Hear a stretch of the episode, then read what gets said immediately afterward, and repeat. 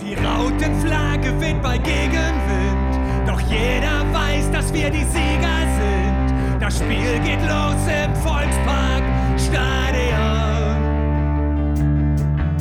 wo eben noch die Zweifler waren, weil nichts mehr klappt, so wie es früher war. Den sei gesagt, jedes Spiel fängt von vorne an. Moin und herzlich willkommen in der HSV Klönstuf.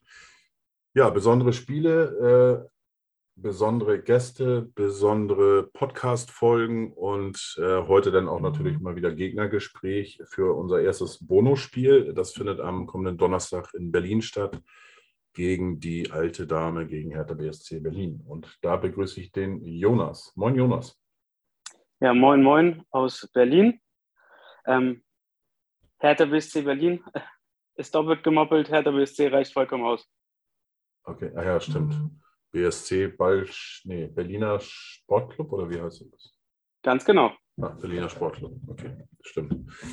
Ja, ähm, hättest du dir drei, vor drei Spieltagen wahrscheinlich auch nicht vorgestellt, dass äh, ihr nochmal in die Relegation abrutscht. Ihr hattet ja eigentlich drei Matchbälle gehabt. Hättet mit einem Sieg, glaube ich, gegen Bielefeld war das, ähm, drittletzter Spieltag schon alles klar machen können. Ja, rückblickend betrachtet äh, äh, stimmt es. Ähm, ich erinnere mich noch gut an die Szene von äh, Maximilian Mittelstädt und Luca Wollschläger. Die rennen zu zweit äh, alleine aufs gegnerische Tor zu und verkacken es. Und am Ende des Tage, Tages bekommt Hertha in der Nachspielzeit nur eine Minute später den 1 zu 1 Ausgleichstreffer, anstatt das Spiel 2-0 zu gewinnen. Und ja, später ist man immer schlauer. Jetzt weiß man, mit der Musik in Bielefeld hätte Hertha den direkten Klassenerhalt geschafft. So ist es nicht gekommen. Hertha muss sich auf jeden Fall an die eigene Nase fassen. Und das zu 95 Prozent, aber die anderen 5 Prozent, die stecke ich sehr gern Bayern München zu, dass sie gegen äh, Stuttgart am vorletzten Spieltag nicht gewonnen haben. Ja, das kennt man ja leider schon äh, aus den vergangenen Jahren. Und äh, wenn wir aufsteigen, sollten wir vielleicht auch gleich äh, einen Antrag stellen, dass wir in den letzten ein, zwei Spielen gegen die spielen. Ist die äh, Wahrscheinlichkeit höher, dass wir nicht wieder so eine Klatsche kriegen in München. Aber gut, das ist, äh, da sind wir noch weit entfernt. Ähm, ja, das Spiel gegen Bielefeld, das habe ich auch gesehen, auch die, die besagte Szene. Und wo dann das 1-1 fiel, da habe ich dann äh, ähm, erstmal geguckt, gegen wen Hertha noch spielt, gegen wen Stuttgart und so weiter. Und da habe ich gedacht, diese Szene mit diesem ja, doch wirklich stümperhaft ausgespielten Konter, den sie da hatten, äh, das kann noch teuer werden. Auf jeden Fall, auf jeden Fall. Und genauso ist es gekommen und es passt einfach ins Gesamtbild von Hertha. Alles ist vielleicht gar nicht so schlecht, wie man es immer redet, aber das Endergebnis ist einfach katastrophal. Was hast du denn gedacht? Ähm, meine, ihr habt ja jetzt auch schon äh, den dritten Trainer dieses Jahr. Ähm, ihr seid mit, mit Dadai in die Saison gegangen. Das war ja auch schon ein bisschen merkwürdig, weil so keiner genau wusste, ob er da jetzt äh, in die Saison geht. Und äh, man hat ja schon gemutmaßt, dass äh, Freddy Bobic da einen neuen Trainer mitbringt. Dann durfte er doch in die Saison. Ich hatte ein bisschen das Gefühl, dass er da schon ein bisschen, ein bisschen als angeschlagener Boxer in die Saison geht. Ähm, er musste dann auch gehen und dann kam äh, ja für viele eigentlich überraschend äh, Korkut für viele, ähm, für die meisten, ja. Ja, äh, wobei er es ja auch geschafft hat, bei einigen Vereinen tatsächlich äh, äh die Wende herbeizuführen. Äh, in Stuttgart kann ich mich, glaube ich, äh, war das, glaube ich, äh, ziemlich krass sogar. Und ja. von daher, ja. Also, wenn ich da mal einhaken kann in dem Punkt, was heißt die Wende? Hm, Taifun Korkut hat Hertha übernommen. Da war Hertha auf einem stabilen Tabellenplatz, hatte ausreichend Abstand auf die Abstiegsplätze. Und äh, ja, Korkut kam halt mit der Idee von Bobic, dass Hertha einfach besseren Fußball spielen soll. Der Fußball unter Dardai, der war halt sehr pragmatisch und das hat halt Bobic halt vor allem gestört. Und deswegen hat er ihn entlassen, das hat er auch gesagt.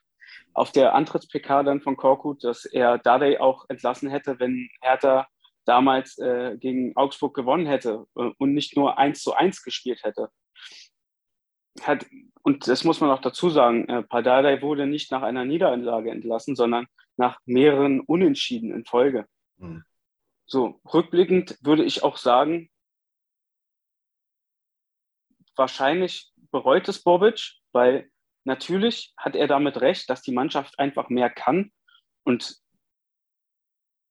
sie mehr kann, als jetzt nach 34 Spieltagen Relegationsfußball zu spielen. Damit hat er mhm. recht und das ist auch meine persönliche Meinung. Und ich lasse da auch ehrlicherweise keine andere Meinung zu, denn die individuelle Qualität des Kaders ist einfach höher als Platz 16.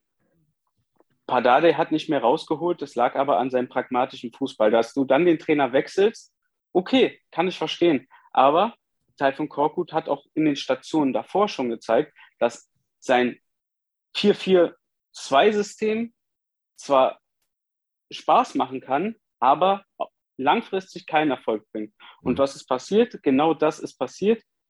Hertha hat besseren Fußball gespielt, aber keine Ergebnisse mehr geholt. Und vor allem ist die Mentalität immer weiter mehr in den Keller gesunken. Und dann musste Bobic halt reagieren. Ja, war äh, eine komische Saison, ja. Und dann äh, Korkut war dann auch sozusagen, hat sich aufgerieben oder hat es nicht geschafft, äh, wie auch immer, oder, oder ist darin gescheitert, was eigentlich alle schon vorher äh, vermutet haben.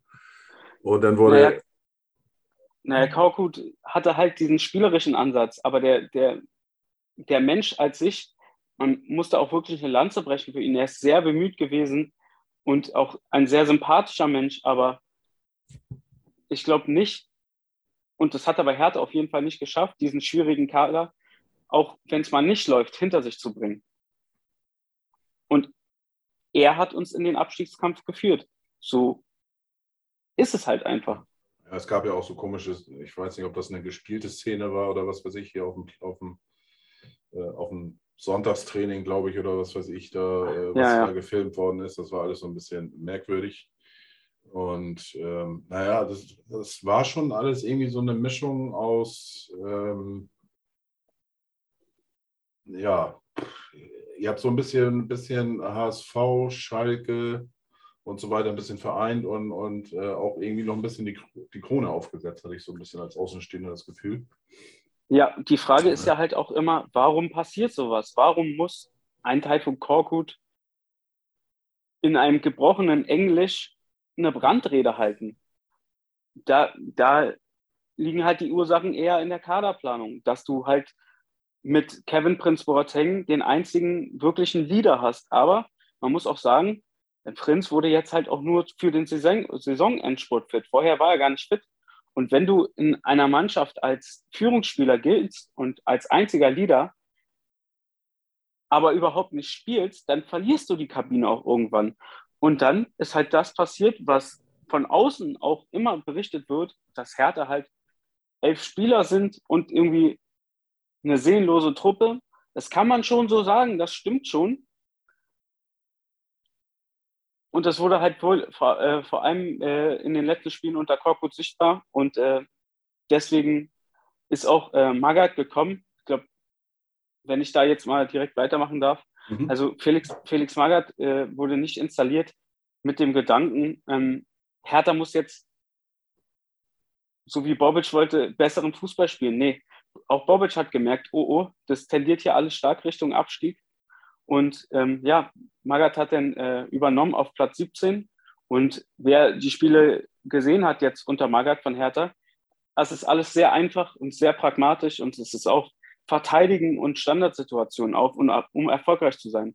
Das hat Hertha in den ersten Spielen sehr gut umgesetzt, aber du musst es halt so wie Magath auch sagt, 34 Spieltage machen und nicht nur 32 Spieltage. Und genau dieser Ansatz, über, der, über die Mentalität zu kommen, ist uns in den letzten zwei Spieltagen komplett auf den Kopf gefallen, weil die Jungs auch die Tabelle lesen können und gesehen haben, oh Mist, eigentlich haben wir ausreichend Vorsprung, wir machen mal wieder nur Larifari und holen und spielen auf Unentschieden. Und das geht halt nicht. Ähm, was hast du denn persönlich gedacht, äh, wo, wo Felix Magath vorgestellt wurde. Ja, ich dachte, ach du Scheiße, wir sind Vorletzter und jetzt kommt, hm, jetzt kommt ein Trainer, der ganze zehn Jahre nicht in der Bundesliga aktiv war und zudem die Spieler wahrscheinlich heutzutage auch gar keine Bindung äh, mehr haben. Denn mit Blick jetzt auf mich, ich bin 24 Jahre alt und so im etwa ist auch, der Durch, ist auch das Durchschnittsalter bei der Hertha plus minus eins. Und ja, die Spieler, die kennen Magath auch nur noch aus Erzählungen. Und ich hätte nicht gedacht, dass Magath trotzdem so eine Respektsfigur für den aktuellen Kader darstellt, denn es hätte auch genau das Gegenteil eintreten können, und zwar, dass sie halt ja Quelix, wie man ihn ja nennt, also als Witzfigur ansehen und nicht für voll nehmen mit seinen Trainingsmethoden. Denn seine Trainingsmethoden, und das macht er auch jetzt immer noch, der lässt die bis zum Verrecken rennen und setzt alles komplett auf die Mentalitätskarte. Und dass er damit tatsächlich Gehör gefunden hat in seiner Mannschaft, finde ich, da gebührt ihm wirklich jeden Respekt. Und da muss man jetzt auch einfach sagen, viele, so darunter auch ich, hätten ihm das nicht zugetraut. Und egal, ob Hertha absteigt oder nicht, es lag auf jeden Fall nicht an, an Felix Magath, dass Hertha ähm, in die Relegation muss, beziehungsweise den direkten Klassenerhalt verpasst hat. Da, da gibt es andere Gründe für. Also ich war geschockt, muss ich sagen, wo ich das gesehen habe. Da habe ich gedacht, jetzt dreht Berlin, glaube ich, wirklich durch. Und ähm, ja, ja, allein, allein, allein von der, von der Grundidee auch ja, seines Fußballs ist es vielleicht halt auch einfach der Trainer, der dieser, diesen Sauhaufen so verdient hat. Weil die letzten Auftritte unter Korkut waren einfach seelenlos. Das war, das war keine Gemeinschaft, jeder für sich und alles wirkte irgendwie scheißegal, ob Sieg oder Niederlage. Und da hat es eigentlich nur gepasst, dass es einen Trainer braucht, der auf, ja, sage ich jetzt einfach mal so, altertümliche Trainingsmethoden setzt und die Grundtugenden des Fußballs wie Kampf, Leidenschaft und Mentalität in den Vordergrund stellt und dem es auch offenbar, so wie Hertha spielt, komplett Schnuppe ist, ob man attraktiven Fußball spielt oder nicht. Denn bei Gott, das spielt Hertha nun absolut nicht. Hm. Ähm, lustig war, war ja eigentlich auch dann der Einstand. Äh, ist mit 3 zu 0 gewonnen worden, aber Felix Magath war gar nicht auf der Bank, weil der hatte sich ja dann äh, auch bei Corona dann äh, äh, eingefangen. Und äh, mein, mein Podcast-Kollege, der sagte schon, äh, pass mal auf, äh, das Spiel gewinnen sie jetzt und danach gewinnen die kein Spiel mehr unter Mackert. Ähm, ja, also das nächste Spiel ging dann auch verloren gegen Leverkusen und dann natürlich die böse Klatsche gegen den Erzrivalen im Stadtdu Stadtduell. Ähm, da gab es dann ja auch nochmal diese ja, unschönen Zehn, sage ich jetzt mal so. Ähm, wo ein Hertha-Spieler ja aufgefordert worden ist, sein Trikot auszuziehen. Ja, mehrere, Und aber ähm, mehrere, ja. ja. gut, ich weiß nicht, ob man das jetzt auch nochmal so groß thematisieren muss. Ist natürlich ein Unding und es geht nicht, aber da sollte man auf keinen Fall pauschalisieren und sagen, das waren die Ultras und, oder die Fans. Das ist es bei, beileibe nicht. Nein, nein, ähm, also es, gibt, es gibt immer ein paar Verstrahlte, die denken, äh, ihre eigenen Interessen über den Erfolg des Vereins stellen zu müssen. Und ich glaube, ähm, da finden sich auch in anderen Ultragruppierungen ähm, genau solche. Und nicht nur bei Hertha, hat aber halt auch wieder ins Gesamtbild gepasst. Und ja, die Presse hatte noch mehr negative Schlagzeilen, über die man schreiben konnte nach so einer Niederlage.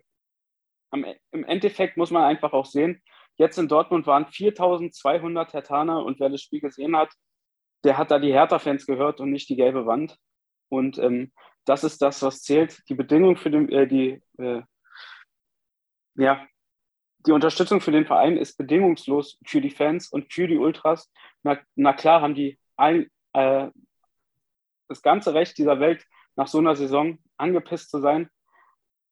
Aber ähm, in erster Linie sind sie für den Verein da und äh, in erster Linie ziehen sie eben nicht die Spielern die Trikots aus, sondern unterstützen sie. Hm. Ähm, ja, äh, was, was natürlich auch noch hinzukommt, äh, und da sind wir wieder den Parallel, Parallelen auch zum HSV. Ähm, äh, bei euch ist ja ein großer Investor einge, eingestiegen mit Windhorst und, und mit seiner Firma. Ähm, auch da gab es ja das eine oder andere äh, etwas ähm, ja, nicht passende, nicht, nicht ganz so passende Äußerungen von Windhorst. Ähm, ich glaube aber auch, dass insgesamt seid ihr als Fans da jetzt auch nicht so glücklich, dass äh, ausgerechnet Windhorst da äh, ähm, ja, so viel Wind da reinbringt, der jetzt auch nicht gerade äh, dafür sorgt, ähm, dass die Hertha dann auch dementsprechend mal in ruhige Fahrwässer kommt. Ne? Ja, wo fängt man an, wo hört man auf in dieser Thematik? Ähm, ja. Ich will dich jetzt ja auch nicht runterziehen, aber das, das sind natürlich auch. auch nee, natürlich so, nicht. Ne, also ich sag äh, mal so. kommt, dass sag, das Hertha eben da jetzt steht, wo sie stehen. Ne? Ja, ich sag mal so. Also die Gelegenheit durch das Investment von Lars Winters kann ein Verein wie Hertha eigentlich nur positiv sehen. Es war eine einmalige Gelegenheit und äh, ja, Betonung liegt auf es war, denn äh, so viel fremdes Investment ist eine Chance, die man eigentlich gar nicht verspielen kann. Aber natürlich hat es Hertha geschafft. Fairerweise muss man auch sagen, dass die Pandemie sehr, sehr viel, sehr, sehr großen Teil äh, des Geldes aufgefressen hat. Und die 375 Millionen, die waren auch nicht auf einen Schlag bar. Die kamen in Tranchen. Ja, es wurde einfach nur schlimmer mit dem Geld und es wurde nur Unfug angestellt. Und ja, was soll man sagen? Es war eine einmalige Gelegenheit, die man eigentlich gar nicht verspielen kann mit solch, solch einer Summe. Und im Nachhinein ist es halt einfach nur noch traurig. Es ist einfach nur noch traurig. Ähm, abschließend von dem Investorengeld kann man eigentlich, eigentlich nur sagen, ja, Lars Windhorst gebührt jede, äh, jeder Dank dieser Welt, denn mit diesem Geld konnte Hertha die Pandemie überleben. Aber trotzdem ist natürlich, um jetzt anzugreifen, nochmal von, die, äh, von dieser Summe überhaupt nichts mehr übrig. Aber, das Aber aufgrund, kann, das ganze Geld ja, kann doch nicht weg sein. Ich meine, äh, doch, äh, tatsächlich ist das ganze Geld weg. Es fing ja damit an, dass Klinsmann kam und 88 Millionen Euro in, einem Som äh, in dem Wintertransferfenster ausgegeben hat. Und dann kam mehr oder weniger auch schon die Pandemie. Aber die Spielergehälter, die stiegen schon allein in diesem Transferfenster um 15 Millionen Euro. Und dann hat Hertha sowieso, glaube ich, auch 80 Millionen Euro Schulden getilgt mit dem Geld. Und den Rest hat, der hat die Pandemie verschlungen. Also das geht schon auf, wenn man sich damit beschäftigt. Es geht tatsächlich schon auf, auch wenn es unmöglich erscheint bei dieser hohen Summe, aber es geht tatsächlich auf. Ja, aber, das Geld ja, ist weg. Ja noch, da ist ja auch noch ein Transferüberschuss äh, von 20 Millionen erzielt worden im Sommer. Richtig. Bobic hat äh, gesagt, ja, er kann das Geld ausgeben, das er eingenommen hat. Aber offenbar stimmte das nicht so ganz, weil Transferüberschuss, ja, und die Mannschaft wurde im Winter mit minimalen Transferbudget nochmal nachgebessert, obwohl das Wort Besserung da drin gar nicht stimmt. Qualitativ hat sich da gar nichts getan. Ja, Bobic sagt halt, das Geld ist leer und damit hat er recht. Ich finde auch, äh, warum sollte man ihm da widersprechen? Also Bobic gibt ja, also der fängt ja nicht an, kein Geld auszugeben, nur damit er was auf der hohen Kante hat. Also das bringt ja nichts, vor allem nichts, wenn du gegen den Abstieg spielst. Ja, das Geld ist leer, die Chance ist vertan, der Windhorst ist geächtet, der ist hier nicht mehr gerne gesehen in Berlin, aufgrund seiner Aussagen in der Öffentlichkeit, die einfach zum falschen Zeitpunkt immer getätigt wurden, mit seiner Aussage, dass, dass, es, kein, dass es keinen Grund dafür gibt, dass Hertha BSC als Hauptstadtclub Deutschlands nicht erfolgreich werden kann, damit hat er natürlich recht, denn es gibt keinen Grund, wieso Hertha als Hauptstadtclub nicht irgendwann in, im europäischen Fußball eine Rolle spielen sollte, eine große Rolle. Aber ja, der Vorstand hat und die ganze, ganze Vereinsführung hat halt bestätigt, dass dieser Grund halt der Sie sind, wieso Hertha ähm, nicht vom Fleck kommt und dieses Geld verbraten hat. Ja, dann jetzt, äh, ja, wie gesagt, seid ihr jetzt da gelandet, das haben wir ja auch schon mal angesprochen, mit einem großen Matchball äh, gegen Bielefeld. äh, dann zu Hause gegen Mainz verloren und äh, dass man in Dortmund verlieren kann, äh, ja, ähm, ist eben ein, auch eingetreten. Beide Spiele 2 zu 1 verloren und jetzt seid ihr in der Relegation. Äh, dann äh, gab es jetzt ja auch schon wieder Stress äh, mit, den, mit, der, mit den Karten irgendwie, was ich so gelesen habe. Ähm, es ist ja auch so, dass wahrscheinlich ein nicht ganz so kleiner Anteil an HSV-Fans im Stadion sein wird. Ja, was man so liest, 30.000, ne? Ja, es sind unterschiedliche Zahlen. Der HSV selber geht wohl davon aus, äh, dass man zwischen 10.000 und 20.000 irgendwo da sein äh, werden. Aber ähm, es ist tatsächlich so, dass, dass ich selber auch mitbekommen habe, dass sehr, sehr, wirklich sehr, sehr, sehr viele da Karten gekauft haben und unterwegs sind. Und ähm, ja, die ganzen Kanäle wurden genutzt. Äh, es das verstehe ich sowieso nicht, dass man einmal über Event im, äh, was kaufen kann und dann einmal über Hansa, äh, über, über ähm, Hertha so ein Ticketsystem auch nochmal. Ähm, ja, wie auch immer. Äh, vorhin habe ich nochmal geguckt, müsste jetzt ausverkauft sein. Äh, vorhin gab es irgendwie noch sechs Karten, glaube ich, über, das, äh, über die Hertha-Website und fünf Karten über Eventim. Ich denke mal, dass die jetzt auch weg sind. Das heißt, Ausverkauf, wie viele HSV-Fans jetzt genau da sein werden, das werden wir dann ja am Donnerstag äh, ungefähr einschätzen können. Aber ich schätze tatsächlich auch so irgendwie zwischen 15 und vielleicht 25.000, weiß ich nicht, keine Ahnung. 70.000 passen rein, ne? Ja, 72 oder 74.000. Ja. Ich weiß es tatsächlich nach, nach 20 Jahren Hertha, weiß ich es immer noch nicht. Ja, aber ähm, was stimmt dich denn positiv, äh, dass das denn für euch ein gutes Ende nimmt? Ja, was stimmt mich positiv? Also erstens, mit vielen Auswärtsfans im Berliner Olympiastadion, da hat Hertha schon einige Erfahrungen mitgemacht. Ich persönlich erinnere mich gegen Spiele gegen Galatasaray Istanbul, wo über 30.000 Istanbul-Fans hier waren aufgrund äh, unserer großen türkischen Community in Berlin. Und äh, ja, zuletzt auch äh, Dynamo Dresden im DFB-Pokal das war einfach der Wahnsinn, aber am Ende des Tages ist die Ostkurve immer lauter. Ähm, die Unterstützung ist immer da und äh, das stimmt mich auf jeden Fall positiv. Hertha hat ein Heimspiel und wird das auch als Heimspiel annehmen. Und dazu, ähm, ja, es gibt eine interessante Statistik. Ähm, die letzten fünf Heimspiele von Hertha gegen den HSV hat alle Hertha gewonnen. Das stimmt mich positiv. Und dann ist es auch noch so, dass Hertha jetzt nochmal äh, ein zweitägiges Trainingslager absolviert im Olympiastützpunkt in Chiembaum. Ist nicht weit von Berlin hier in Brandenburg.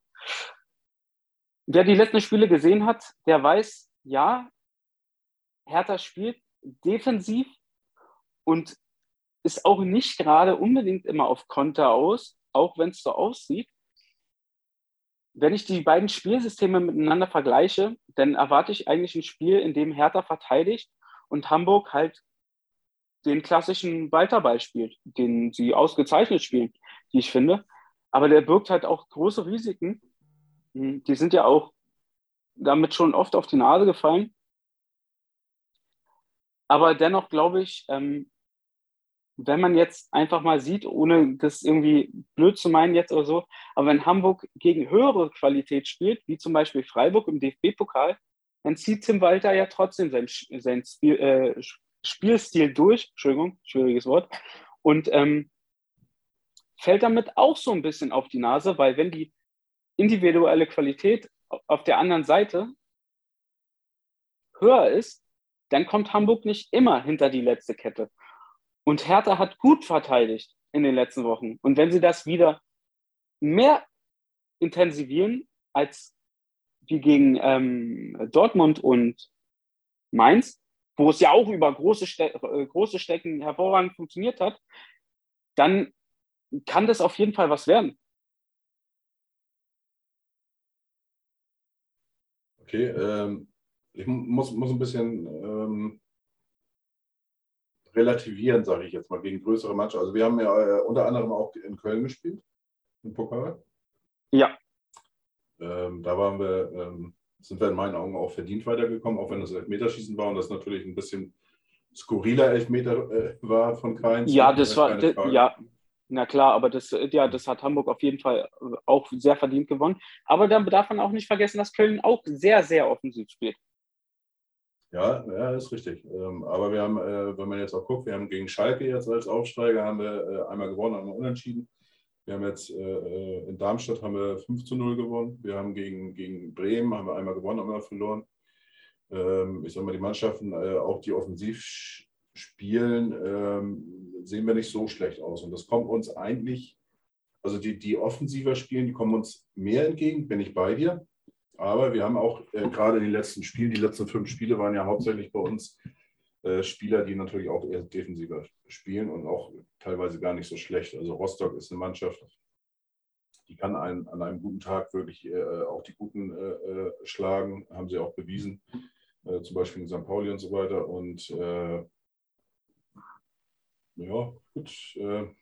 Eigentlich vom Spielstil würde ich mal sagen, hätten wir sogar einen kleinen Vorteil, auch weil das Momentum ein bisschen auf, bei uns liegt.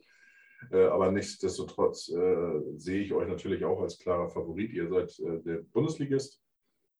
Ähm, habt die, die höhere Einzelqualität normalerweise äh, im Kader. Und ähm, von daher seid ihr äh, aus der Natur der Sache ja eigentlich schon Favorit.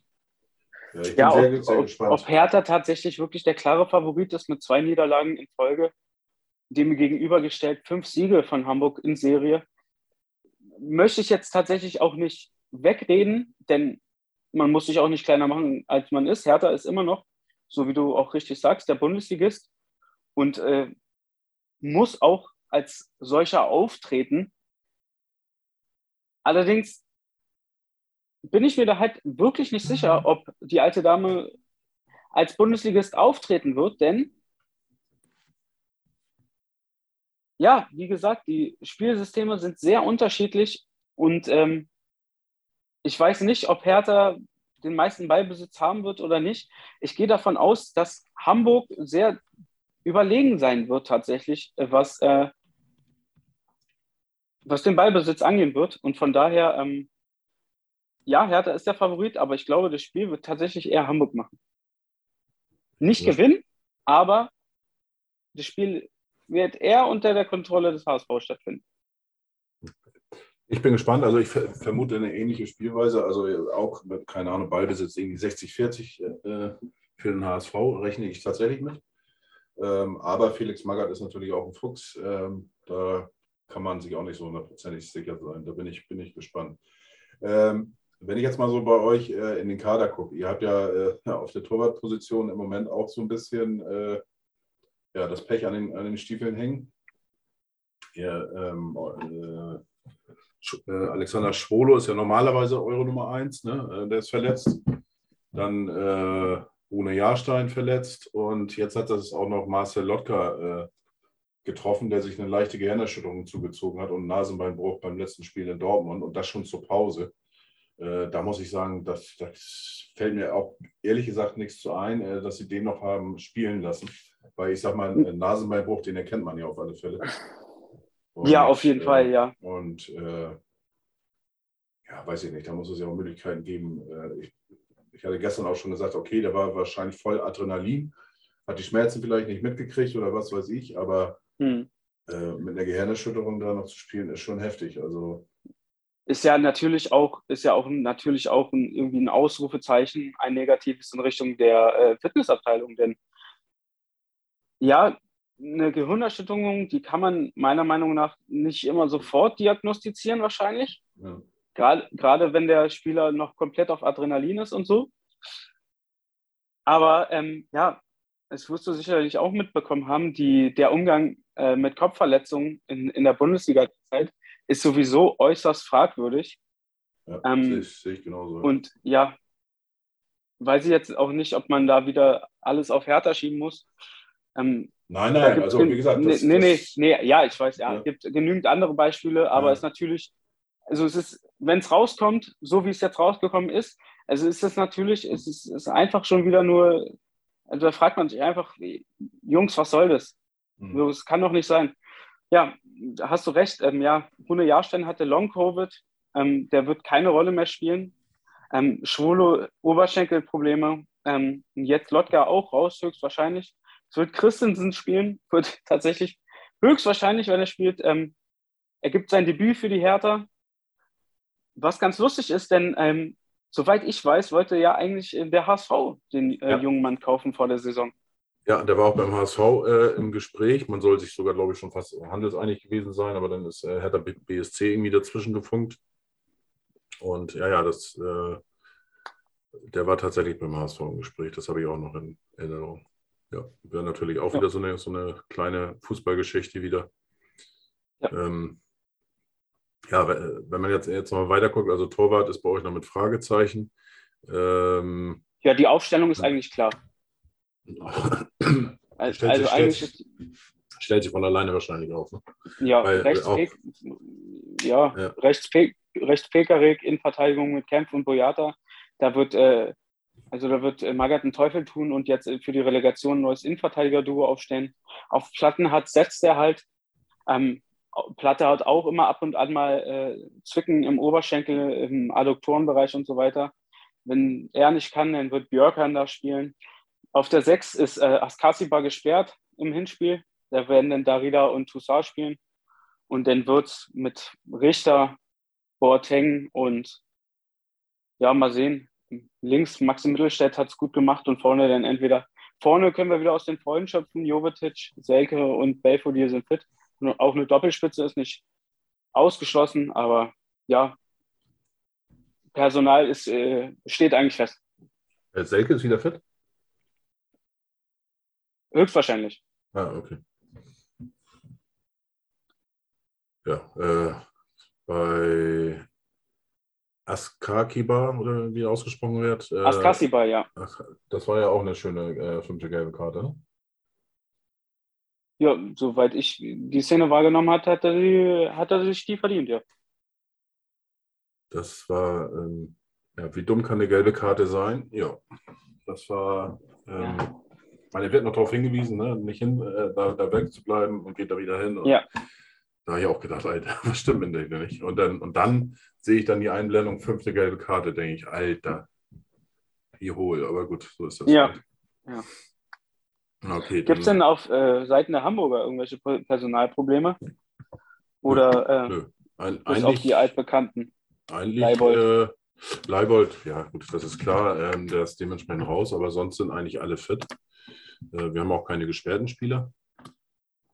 Und äh, ja, Leibold und, und äh, Anzi mit der ist leider, hat sich auch leider wieder verletzt. Ähm, ein Warnbeinbruch, der fällt natürlich aus, aber sonst sind, sind tatsächlich alle, äh, alle fit.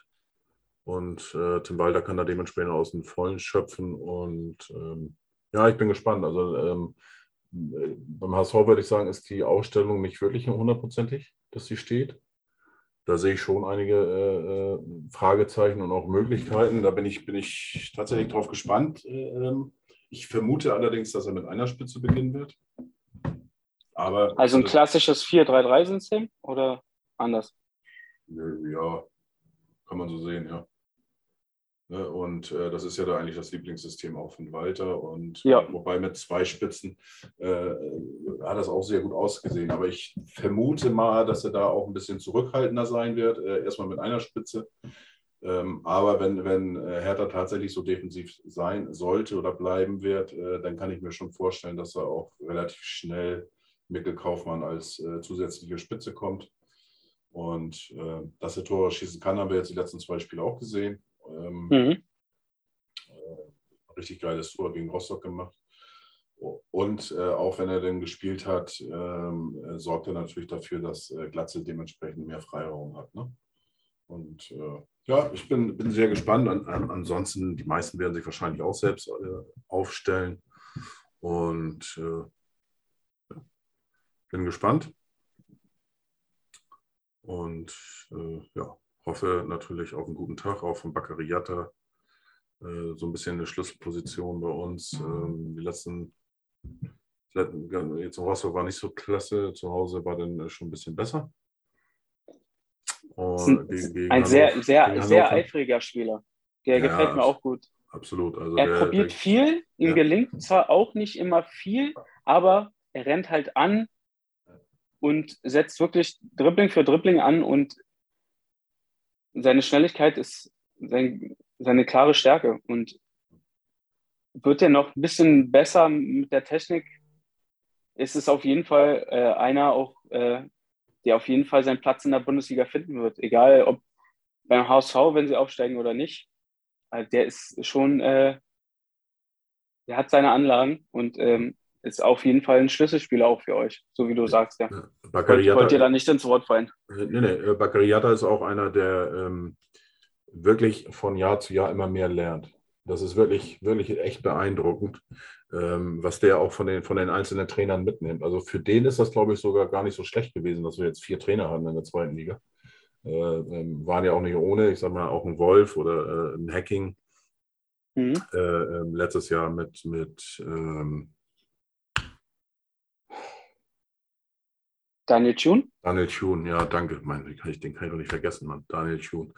Äh, und jetzt mit Tim Walter sind natürlich auch, auch unterschiedliche Charaktere und, und die haben ihm alle was mitgegeben und äh, das, das macht er wirklich jede Saison immer, immer wieder ähm, und lernt und lernt und lernt. Also es ist wirklich beeindruckend äh, an diesem Junge und der auch nie aussteckt und dann natürlich diese, dieses ganze Theater mit der, mit der Staatsanwaltschaft hier in Hamburg. Ja, ähm, ja, klar, also Backer, Glatzel, äh, äh, Sonny Kittel, äh, ja. Meffert, äh, äh, Haier äh, und, und ähm, Schonlau, Buschkowitz und natürlich äh, Daniel Heuer Fernandez. Also das wird die Achse sein, die definitiv spielen wird. Und äh, bei den Rest, sage ich jetzt mal so, ist vielleicht eine oder andere Überraschung noch dabei. Ja, es bleibt oder wird auf alle Fälle spannend. Also ich glaube auch, äh, hatte ich gerade eben auch, ähm, wo ich beim Dominik zu Gast war, in die Beste aller Zweiten, schöne Grüße auch nochmal dahin, ähm, hatte ich auch gesagt, ich glaube nicht, dass, es, dass das Spiel nach dem Hinspiel schon entschieden sein, sein wird. Keine Richtung. Also ich glaube, da müsste eine Mannschaft tatsächlich 3 oder 4 zu 0 gewinnen. Und ich, das sehe ich im Moment absolut nicht. Aber auch in beide Richtungen nicht. Äh, da stimme ich dir zu, auf jeden Fall, ja. Es ist halt einfach zu unterschiedlich. Hertha hat die vermeintlich höhere Qualität, aber Hamburg spielt halt einfach besseren Fußball. So. Und dementsprechend kann man halt einfach auch nicht wirklich voraussagen, ob Hertha sein Defensivverhalten in Erfolg ummünzen kann und ob Hamburg wirklich mit dem Spielstil sich nicht ein Eigentor schießt gegen Hertha. Also allein, allein vom Papier her kannst du es nicht sagen. Und ähm, ja, 21 Uhr, nee, 20.30 Donnerstagabend, ein wunderschön angeleuchtetes Berliner Olympiastadion, zweier Traditionsclubs. Nun geht es nun um eine ganze Menge für beide Clubs, aber allein vom, vom äh, Spiel her kann es eigentlich für Fußballfans wenig Geileres geben. So, und ja, ich hätte mir auch gewünscht, dass mein Besuch gegen Mainz der letzte gewesen wäre im Olympiastadion dieses Jahr. Gut, nun werde ich äh, wieder der, im Oberring stehen am Donnerstag, aber es gibt wirklich schlimmere Sachen, als äh, sich Hertha gegen HSV im Stadion, in einem vollen Stadion an, angucken zu dürfen. Und von daher ähm, wünschen wir uns natürlich beide für unseren jeweiligen Verein den, den besseren Ausgang. Aber ähm, an sich gerade für den neutralen Beobachter wird das einfach ein geiles Spiel. Ja, ich bin gespannt. Äh, äh, wie gesagt, äh, das, gestern ging oder, oder Sonntag ging das noch, aber das, das äh, Spiel davor, da habe ich wirklich nicht ganz so viel mitgekriegt, ehrlich gesagt. Das war schon sehr in Hannover, das war sehr, sehr äh, nervenaufreibend. Äh, gut, Relegation, das ist jetzt äh, ja, das dritte Mal, was ich jetzt mitnehme. Ich weiß nicht, hast du noch Erinnerungen an, an äh, die letzte Relegation, wo ihr gegen Düsseldorf runtergegangen seid? Da warst du ja auch noch äh, relativ jung. Ja, tatsächlich habe ich da äh, gute, ja, ja, was heißt gute? Eigentlich sehr schlechte. Denn das war tatsächlich mein erstes Auswärtsspiel für Hertha BSC. Mhm. Ähm, mein erster Stadionbesuch in, in der Fremde. Und ähm, ja, so, sowas schweißt aber auch zusammen. Und sowas bringt dich auch, wenn du es ernst meinst, mit deinem Club auch nochmal näher hin. Und äh, ja, und tatsächlich seit dem Abstieg in Düsseldorf äh, bin ich äh, so richtig dabei. Und ähm, für, für mich gibt es äh, seitdem nur noch härter. Ja, wir haben ja zwei Relegationen mitgemacht. Bis jetzt sind wir noch umgeschlagen. Auch wenn es äh, natürlich alles enge Kiste waren äh, mit den Unentschieden und so weiter. Ähm, bin sehr gespannt. Auf alle Fälle, äh, aber davon gehe ich jetzt einfach mal aus, dass alles schön friedlich bleibt äh, drumherum. Und ähm, ich glaube, da gab es eigentlich in den letzten Jahren auch nicht so wirklich Probleme äh, in Berlin. Ähm, ja, also wetten, wenn ich wetten müsste, könnte ich im Moment auch gar nichts. Ich bin echt sehr gespannt auf den Auftritt am, am Donnerstag, was uns da erwarten wird in Berlin. Und äh, ja, auf alle Fälle möchte ich mich bei dir bedanken. Vielleicht hast du ja Lust äh, und die Zeit, äh, dass wir nach dem Spiel, also sprich zwischen den Tagen sozusagen, äh, äh vielleicht nochmal uns kurz schließen für ein paar Minuten. Und das sollte eigentlich mal, klappen. Sehr gerne, ja. Dann sprechen wir nochmal, äh, wie wir das Spiel gesehen haben. Und sozusagen dann das Gegnergespräch Teil 2. Und äh, ja, mal gucken, wie viel wir dann über das Spiel zu sprechen haben. Bis hierhin, äh, Jonas, sage ich vielen, vielen Dank, dass du dabei warst. Ich habe zu danken. Danke für die Einladung. Es hat ähm, sehr, sehr Spaß gern. gemacht. Ja, sehr schön. Und ja, dann äh, hören wir uns äh, die nächsten Tage und sprechen dann über das äh, kommende Spiel am Montag, im, das Rückspiel im Volksparkstadion. Und dann sind wir ja beide schon mal einen kleinen Schritt schlauer, weil wir dann das Spiel in Berlin schon gesehen haben. Das ist dein Tipp natürlich noch für Donnerstag jetzt erstmal. Hertha gewinnt mit 2 zu 0. Ich bleibe bei meinem Tipp, dass wir 3 zu 1 gewinnen. Ähm, schauen wir mal. Ja, wie gesagt, vielen Dank. Ähm, dann bis die Tage und an die Hörer natürlich alles Gute, bleibt gesund und ja, wie gesagt, zwischen den Spielen hört ihr uns ja nochmal. Bis dann. Ein Leben lang oder